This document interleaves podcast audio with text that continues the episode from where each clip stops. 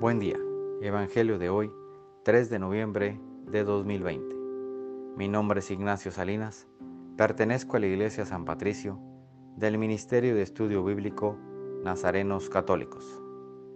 Del Santo Evangelio según San Lucas, capítulo 14, versículos del 15 al 24. En aquel tiempo, uno de los que estaban sentados a la mesa con Jesús le dijo, Dichoso aquel que participe en el banquete del reino de Dios. Entonces Jesús le dijo, un hombre preparó un gran banquete y convidó a muchas personas. Cuando llegó la hora del banquete, mandó un criado suyo avisarles a los invitados que vinieran, porque ya todo estaba listo.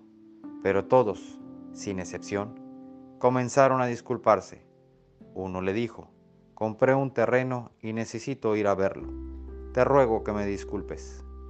Otro le dijo, compré cinco yuntas de bueyes y voy a probarlas. Te ruego que me disculpes. Y otro más le dijo, acabo de casarme y por eso no puedo ir. Volvió el criado y le contó todo al amo. Entonces el señor se enojó y le dijo al criado, sal corriendo a las plazas y a las calles de la ciudad y trae a mi casa a los pobres, a los lisiados, a los ciegos y a los cojos cuando regresó el criado le dijo, Señor, hice lo que me ordenaste y todavía hay lugar. Entonces el amo respondió, Sal a los caminos y a las veredas, insísteles a todos para que vengan y se llene mi casa. Yo les aseguro que ninguno de los primeros invitados participará de mi banquete. Esta es palabra de Dios. Gloria a ti, Señor Jesús. Reflexionemos.